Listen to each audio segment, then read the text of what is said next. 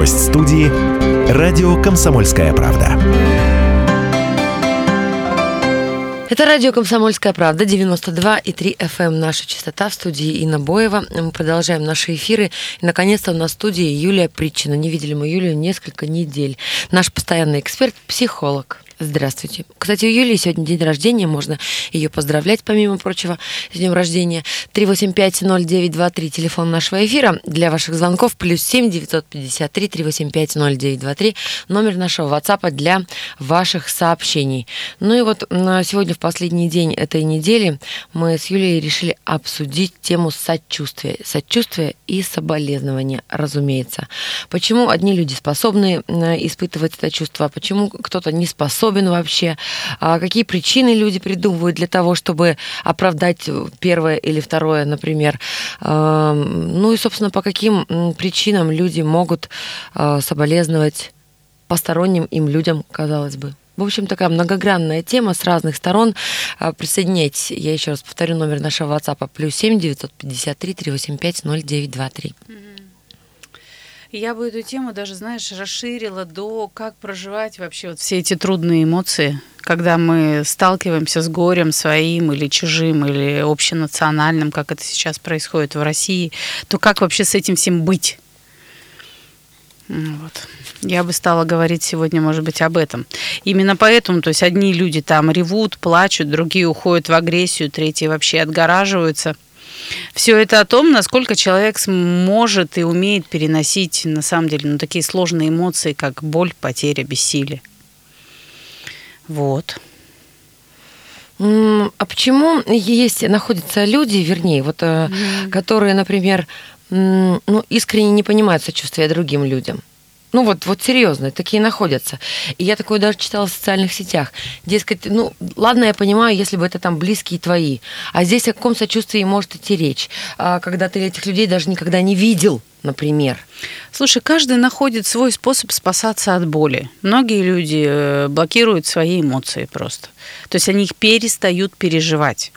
У нас же... То есть не обязательно, что люди, которые подобные высказывания допускают, а, не, не сочувствуют. Может быть, просто у них внутренний блок какой-то, или они сами пережили что-то ну такое, вот что теперь вот у них... Давай на примере физиологии, такой. да, то есть вот э, человек испытывает боль, да, но выпил таблетку болевая эта реакция никуда не делась, он ее перестал чувствовать.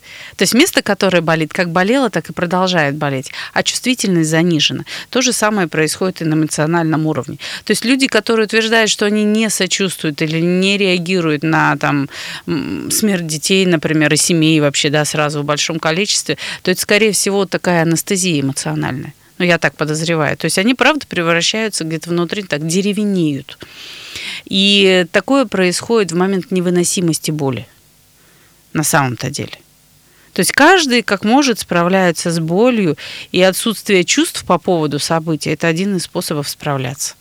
Не скажу, что самый лучший, то есть он точно не контактный, не коммуникабельный, да, то есть, если ты заморозился, ты не можешь посочувствовать близким, не можешь поддержать, не можешь пережить горе.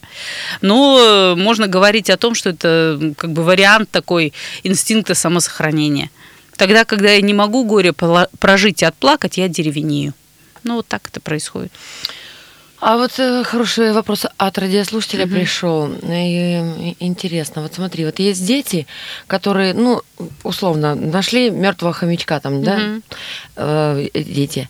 Один сидит, плачет на взрыв, а второму как бы, ну, все равно, ну, может быть, максимум какой-то интерес чисто исследовательский это вызовет, да. А вот я такой вот небольшой комментарий, чтобы поразвернутее было, угу. позволила себе в связи с вопросом, который прислал нам радиослушатель. Юлия, как воспитать ребенка ребенка не черстого, угу. чтобы потом мог сочувствовать другим, не только думать о себе. Угу.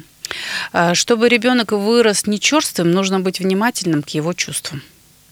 Ну, то есть все, что может сделать родитель, это не обесценивать и замечать, и поддерживать, проживать то, что происходит с ребенком. То есть если он плачет из-за чего-то, а вам кажется, что это фигня, вы ему, пожалуйста, не говорите, что он плачет из-за ерунды. Если он ревет из-за чего-то, я не знаю, там потерял какую-нибудь любимую марку или книжку, да, то значит для него это очень важно. То есть, что нужно, чтобы ребенок был чувствительным, достаточно, да? То есть не плаксивым, не об этом речь, а именно просто здоровым, чувствительным человеком, который со своими чувствами умеет как-то обращаться и не закрывает их. То надо, чтобы родитель эти его чувства замечал.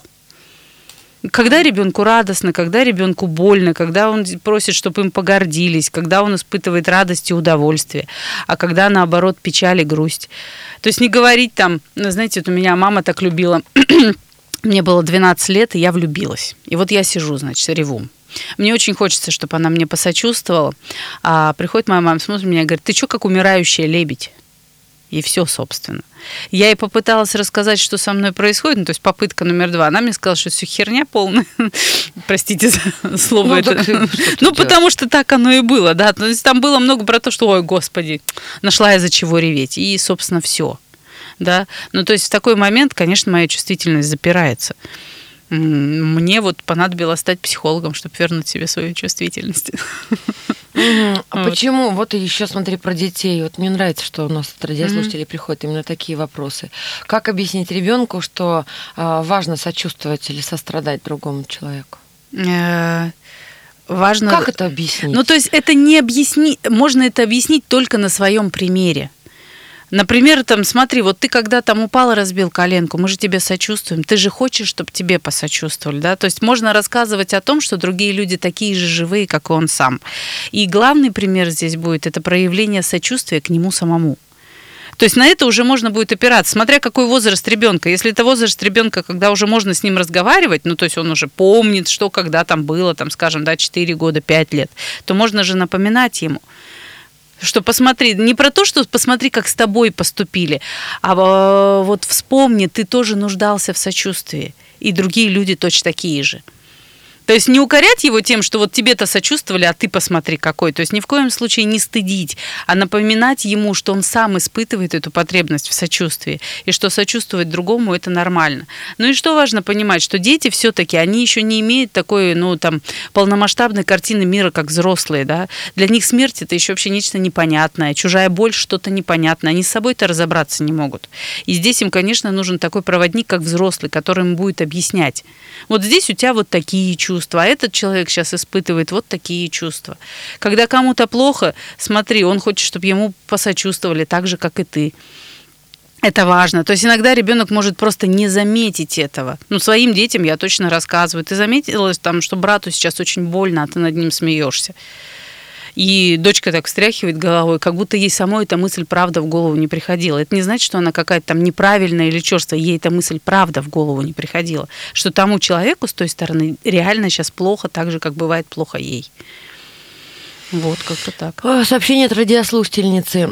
Когда тебе сочувствуют, жить намного легче. Человек не может жить без поддержки. Конечно, хочется искренне думать, что сейчас а, люди в Кемерове, в Кемерове чувствуют поддержку со всей страны, но все равно а, дополнительно им сочувствую, потому что, не дай бог, оказаться, конечно, на их месте никому. Такое сообщение. Так, а, людям, которые сочувствуют, еще одно сообщение легче живется, потому что добро всегда возвращается. Нужно сочувствовать э, людям, а не ждать помощи от других. И это правда так, и более того, вот э, на самом деле, вот я рассказывала, что сочувствие, да, это на самом, ну, то есть это так Сочувствие же... само по себе слово такое хорошее, да? Это, это подсоединиться к чувствам другого человека, другого да, человека, да, разделить его. с ним его чувства. Во-первых, это физиологически обосновано, то есть спасибо нашему головному мозгу, у нас есть зеркальные нейроны. То есть физиологически физически на это способны все. То есть в зависимости от темперамента кто-то это будет больше или меньше проявлять, это правда. Ну, то есть, правда, там человек или там холерик, или он флегматик, да, он вот сильно эмоциональный, или у него он сдержанные эмоции. Но, но не показывает это Да, снаружи, конечно, например. то есть это могут быть разные вещи. Но говорить о том, что есть люди вообще там не склонны к сочувствию, или там они не могут почувствовать кого-то другого, зеркальные нейроны у нас у всех присутствуют. Вопрос, насколько эта способность развита. То есть это такая же способность, как писать ручкой, например. То есть если в этом мире есть люди, которые не умеют писать, то их просто не научили. Это не потому, что они к этому не способны. Вот, есть возраст, когда это развивается. То есть эмоциональное становление – это, правда, здоровый детский возраст. Что детки, они вообще сначала живут эмоциями. Мозг созревает, логическое мышление позже. Если к деткам ну, относиться с сочувствием, то они тоже будут относиться с сочувствием. Им надо разъяснять, вот это у тебя такие эмоции, а вот здесь ты злишься. Поэтому, ну, в общем, не бывает людей, не способных к сочувствию. Мы все можем присоединиться к чувствам другого да человека. Да просто если ребенок там, неважно, там э, психует, потому что у него там на уровне его эмоций это как-то ну, перепереживается, ему mm-hmm. кажется, что это горе там mm-hmm. самое горькое в жизни, да, просто спросить и, может быть, начать с фразы а вот плохо тебе, да, и пожалеть его, посочувствовать. Ну да, да, В следующий конечно. раз, увидев какую-то даже похожую эмоцию другого человека, а, он, он поймет, он спроецирует. Может быть, не он сразу, поймет, да. плохо, плохо человеку. Да, Поэтому ну да, плач... то есть если замечать, что плохо ему, он будет замечать это в других людях. И, в принципе, взрослые мы тоже себя можем так воспитывать, это нормально. Мы сейчас прервемся на короткий блок рекламы, буквально на минуту, после этого продолжим, не переключайтесь. Мы продолжаем наш эфир, это радио «Комсомольская правда». Я напомню, наш постоянный эксперт Юлия Причина вместе э, со мной в студии. Говорим сегодня про сочувствие, говорим сегодня про умение сострадать другим людям, э, как это воспитать в детях, про это нам даже э, вопросы задают наши радиослушатели. И вот смотри, какой замечательный, Юля, вопрос от mm-hmm. радиослушателя. А есть ли вообще смысл в сочувствии? Всех несчастных не пожалеешь и не утешишь, всем не поможешь. Э, ну да, всем не поможешь, но кому-то можно. То есть э, это то же самое, что спросить, есть ли смысл в радости или в удовлетворении. То есть э, сочувствие это наше ну, там, физиологически, психологическая реакция на происходящее. Вот, как я уже говорила, мы все наделены этими зеркальными нейронами, чтобы понимать другого человека. И да, в сочувствии есть смысл, и когда вы его отдаете, и когда вы его получаете, на этом строятся отношения. То есть это просто, знаете, это факт такой. Человек способен к сочувствию, и нам важно, когда нам сочувствуют. Если с этим становится как-то сложно, типа мне не нужно ваше сочувствие, да, или там я не умею сочувствовать, это чаще всего, ну, такой опыт э, был э, взаимодействия с эмоциями. То есть где-то не было оказано это сочувствие там, где человек учился сочувствовать, простите уж за тавтологию. Смотри, сообщение хорошее. Сочувствие и сострадание к другим нужно прежде всего самому человеку. Это делает нас все-таки лучше. Человек, который умеет сочувствовать, не пройдет мимо того, кому плохо. Вы правы. И неважно, кто это. Ребенок, который плачет, заблудился, или пожилая женщина, которая сердце прихватила. Совершенно верно. То есть сочувствие – это тот механизм, один из них, который делает нас теми самыми социальными, э, социальным организмом. Да? То есть на этом формируется общество в том числе числе. То есть оно, правда, принципиально важно для того, чтобы люди были добрее друг к другу, для того, чтобы нам было с друг другом хорошо людям, нам, человекам. То есть в нем действительно есть смысл, если мы все еще хотим жить среди людей. Mm-hmm. Да, ну тут вот нельзя не согласиться, конечно, с человеком, который написал нам, что добро возвращается. Наверное, слушай, я не знаю, по-разному я бывает. Не, не от этих людей. То есть я не уверена, что это действительно такой работающий принцип. Да и не ради этого мы сочувствуем. Считай, что это природная потребность человеческой психики. Угу. То есть вот ну, сообщение, в котором написано, что это нужно прежде всего самому человеку. В том числе, ну и получать сочувствие в момент особенно острых. Ну, то есть нам же не надо, чтобы нам сочувствовали, когда нам зашибись. Здесь нам надо, чтобы нас поддержали. Когда радость, мы ее хотим разделить с другими людьми. Когда у нас горе, мы это тоже хотим разделить с другими людьми. Никто не любит, э, знаете, вот этого... Эм, ну, я, конечно, так громко сказала, что никто не любит. Есть некоторое количество людей, которые любят одиночество. Но большинство из нас все-таки очень хотят, чтобы рядом был хотя бы один человек, который тебя понимает который тебя может услышать, понять, признать. То есть мы в этом нуждаемся, у нас так устроена психика. То есть есть ответ, почему, и там будут звучать уже научные психологические термины, я не думаю, что это нужно. Да, вот просто аксиома, мы нуждаемся в других людях, в большинстве своем, мы люди-человеки. И как один из вариантов вот этого контакта с другими людьми, мы нуждаемся в сочувствии и поддержке, в том, чтобы получать их и в том, чтобы проявлять.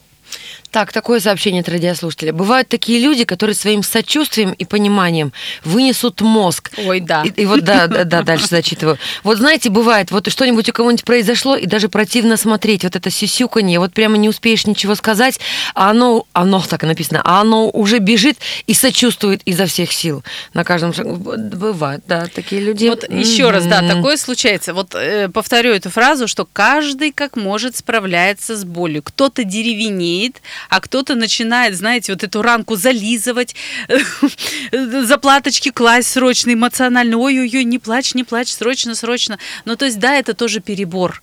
И это способ человека справляться со своей болью. То есть он не, вы, он не выдерживает чувств. Такой человек не выдерживает чувств, которые с ним происходят, и начинает срочно бежать, что-нибудь предпринимать. И сочувствует, сочувствует активно так, и хочется, правда, от него куда-нибудь спрятаться, потому что чаще всего это бывает Знаешь, очень чаще всего назойливо. возникает ощущение, да, когда вот это сочувствие такое назойливое, вот mm-hmm. прямо ну, вот чересчур.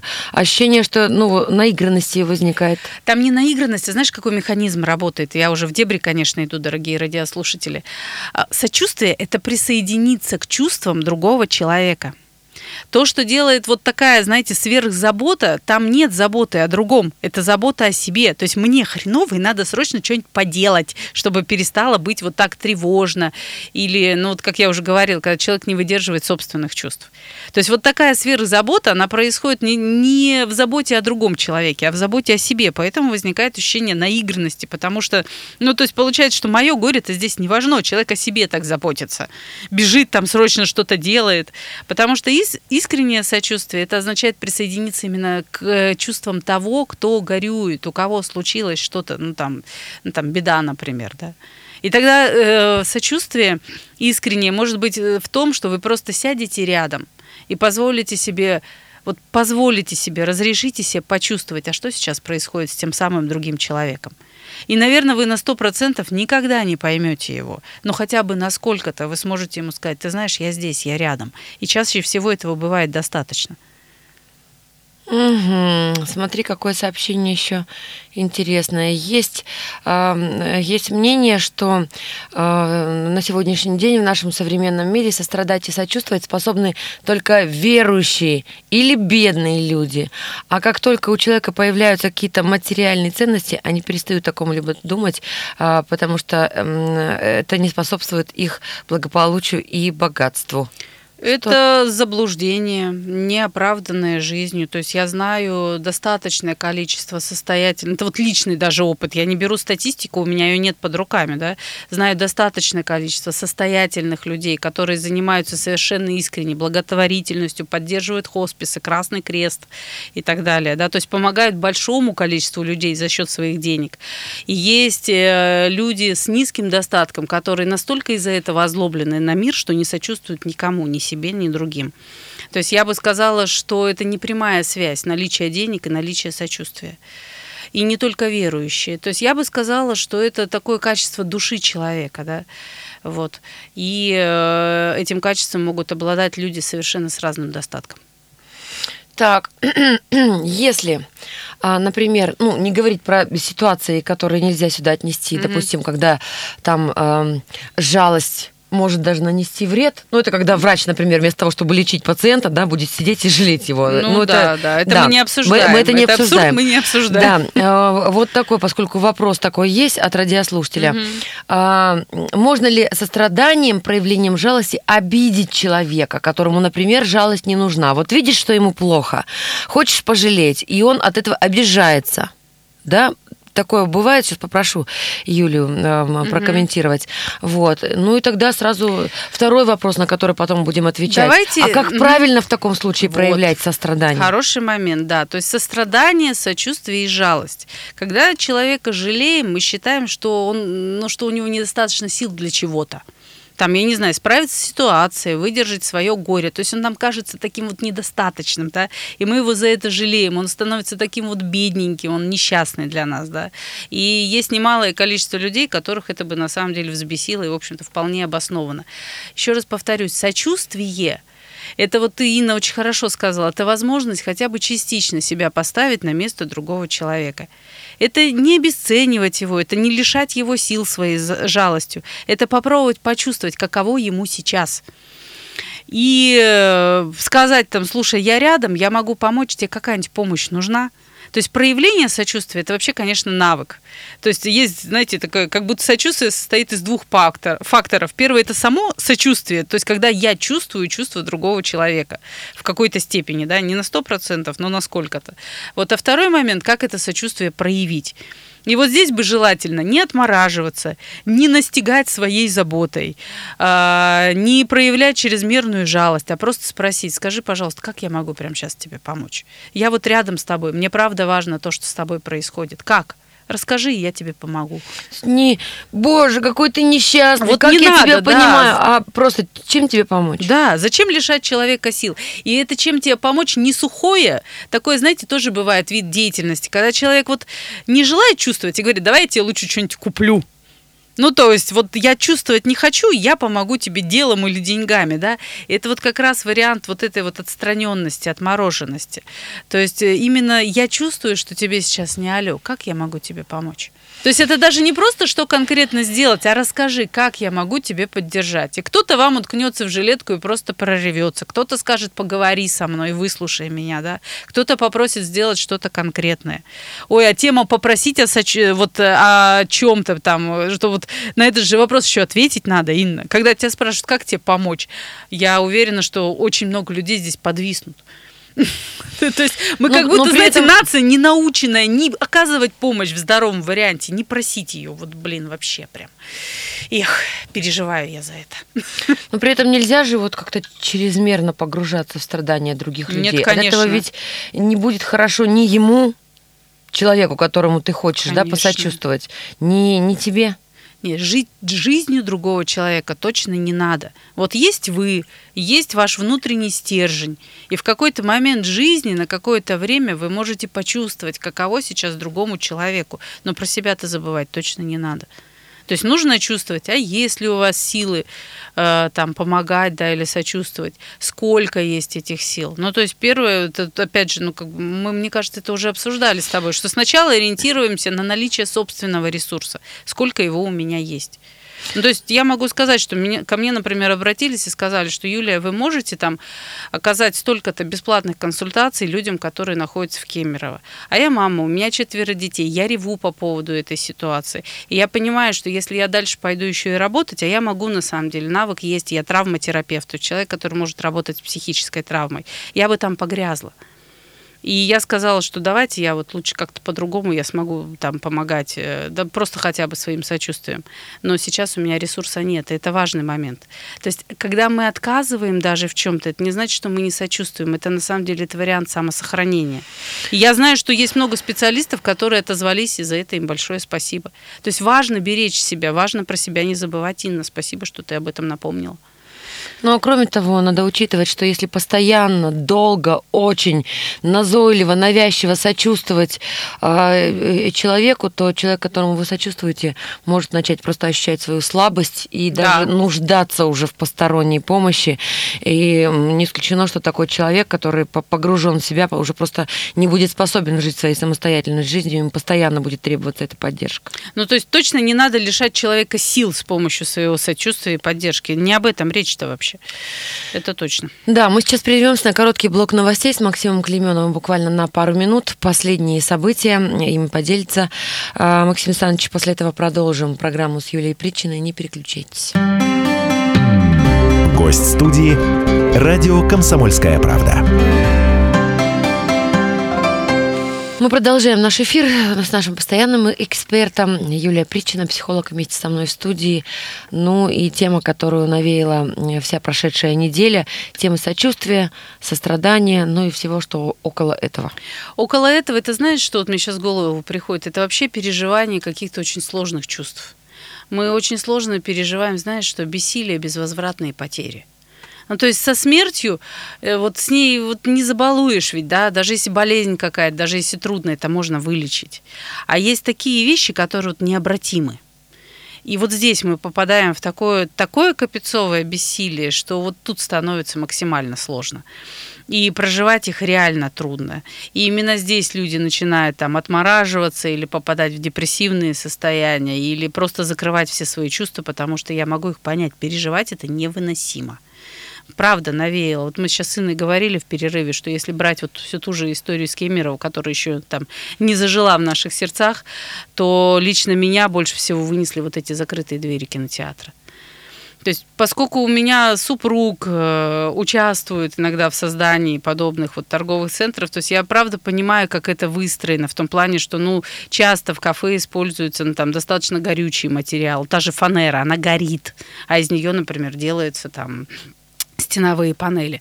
Вот. И это мне как раз понятно, ну, то есть вот на чем построен этот торговый центр.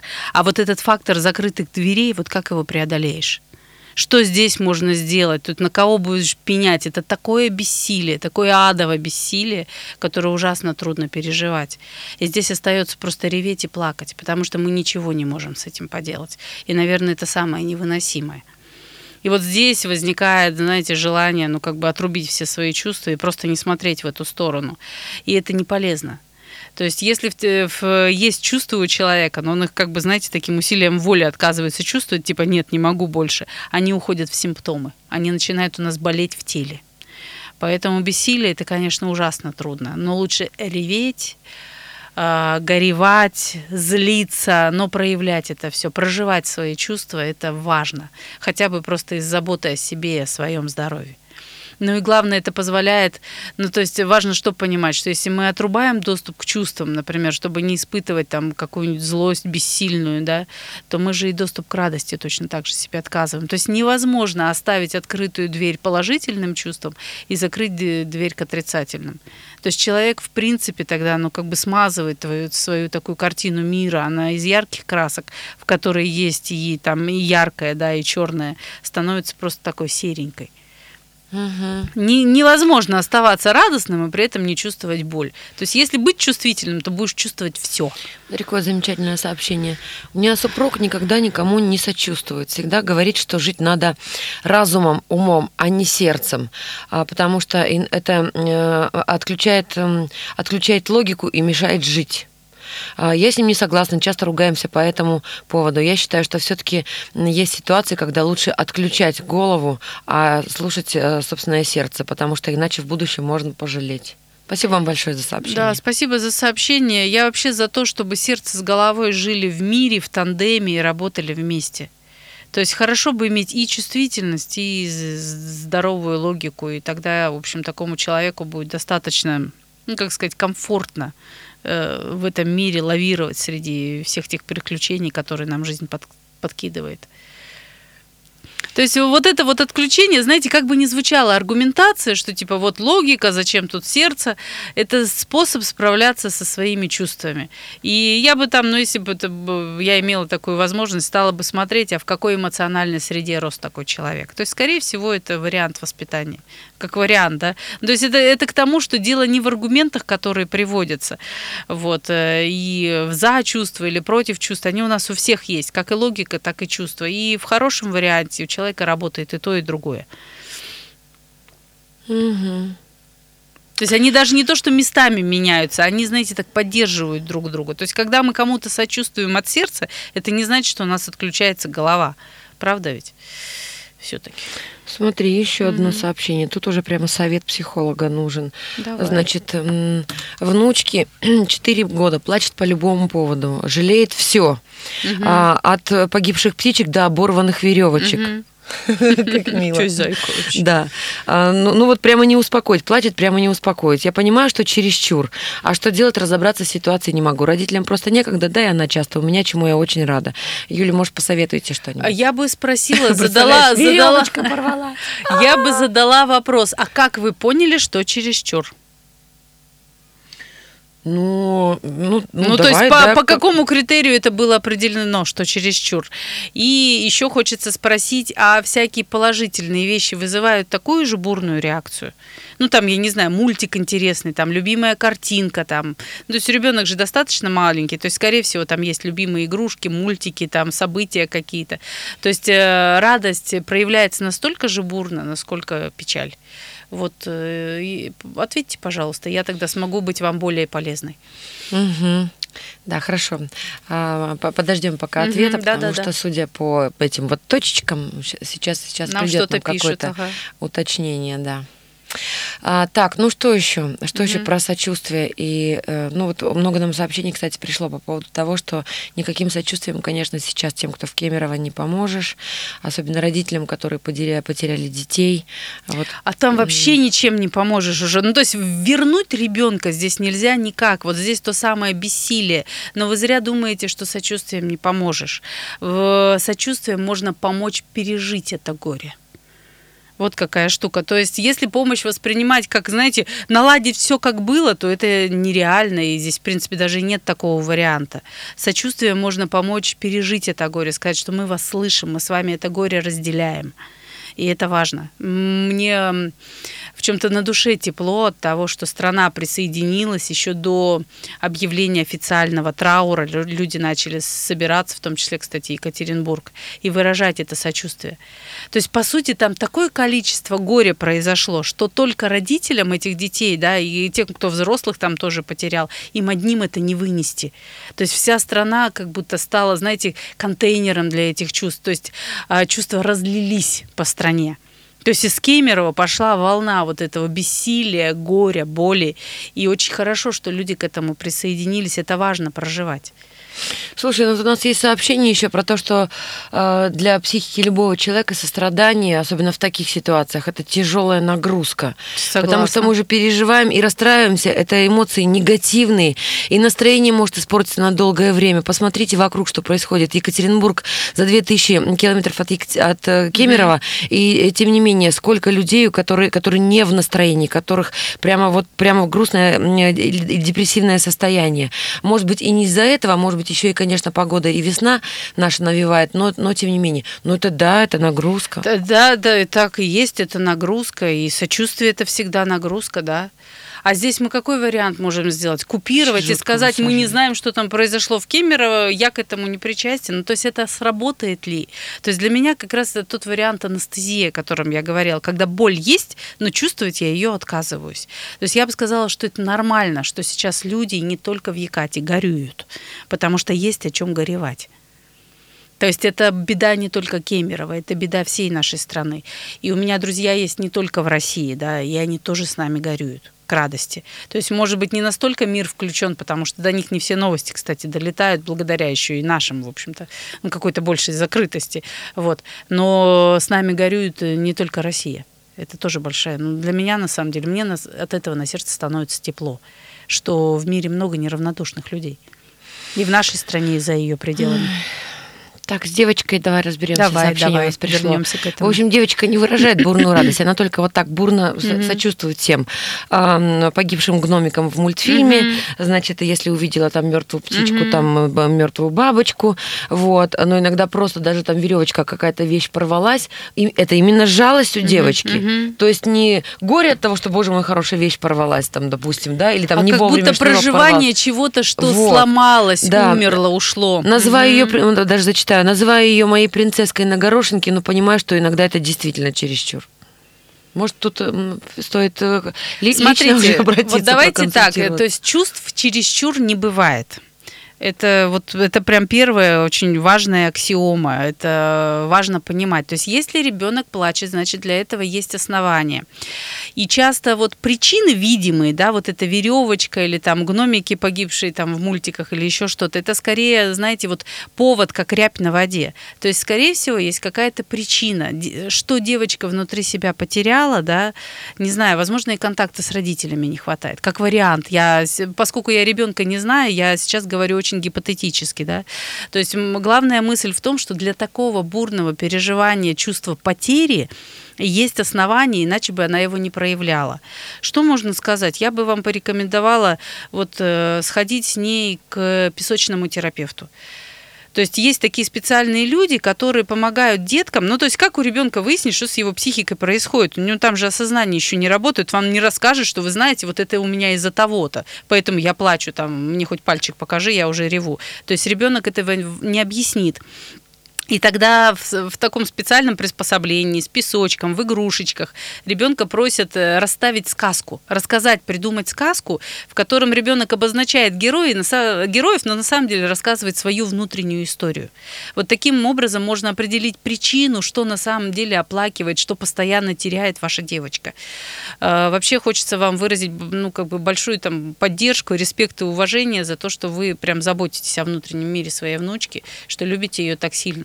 Вот. Если нужно, я могу здесь эм, у ребят из редакции оставить телефоны хороших детских терапевтов. Вы можете позвонить потом и взять у них, э, вот, ну, тех, которые с песочницами именно и с маленькими детками работают, они вам помогут понять, что конкретно происходит именно с вашей внучкой, о чем она плачет.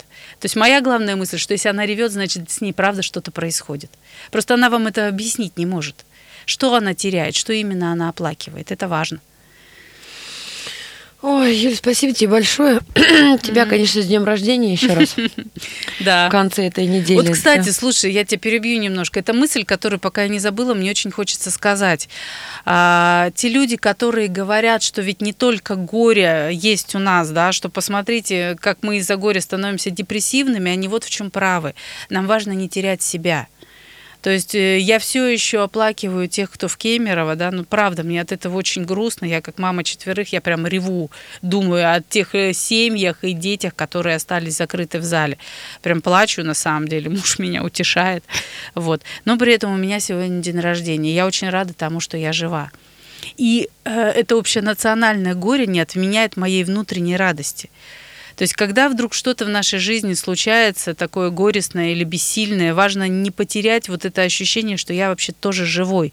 И что, да, это горе мощное, но это, слава богу, не вся жизнь. Это, это прям такая важная и ценная мысль, на которую можно опираться, что это не вся жизнь, чтобы не тонуть, не тонуть в этом море горя, чтобы замечать, что кроме беды есть еще все-таки и радость. Потому что мы с вами можем э, превратиться вот, э, ну, как бы вот в таких людей, как девочка, которую нам только что описали, да, не замечать, перестать замечать радостных событий и реагировать на них так как-то, ну, э, знаете, так смазанно, посредственно, но при этом бурно плакать в момент, когда происходит что-то печальное. Хорошо бы замечать и то, и другое, и боль, и радость. Я, конечно, немножко заранее, но тем не менее, да, нашим радиослушателям скажу. А продумайте вот предстоящие выходные. У нас еще не, не последняя программа на сегодня в нашем эфире, но продумайте свои выходные, проведите их с близкими, со своими детьми. Ну да, да. Ну вот как- как- как-то вот так вот. Да, а, нам всем, по-моему, в конце этой недели нужны такие эмоциональные вы, выплески, что Слушай, ли. знаешь, там даже в общем... поддержка и подпитка, и вот это, знаешь, убедиться в том, что мы живы. Правда, мы живы, мы здесь, и слава богу, в этом мире бывает не только горе. Это правда важно вообще обратиться к себе, к ресурсу своей семьи, обнять близких и, блин, возрадоваться, что вот эти люди, они, они есть рядом со мной, и я тоже жив. Да, еще раз, Юля, спасибо, еще раз днем рождения. Тебе вот спасибо, спасибо, спасибо, да, пришло. Кстати, тебе пришло э, несколько поздравлений с днем рождения от наших радиослушателей. Объединю их в одно большое. Вот. Э, ну и что? Оставайтесь с нами на радио «Комсомольская правда». Да. Юлия Притчина, наш постоянный, даже не эксперт, скажу, наш постоянный психолог. Да. Берегите себя. Всего доброго. Гость студии «Радио «Комсомольская правда».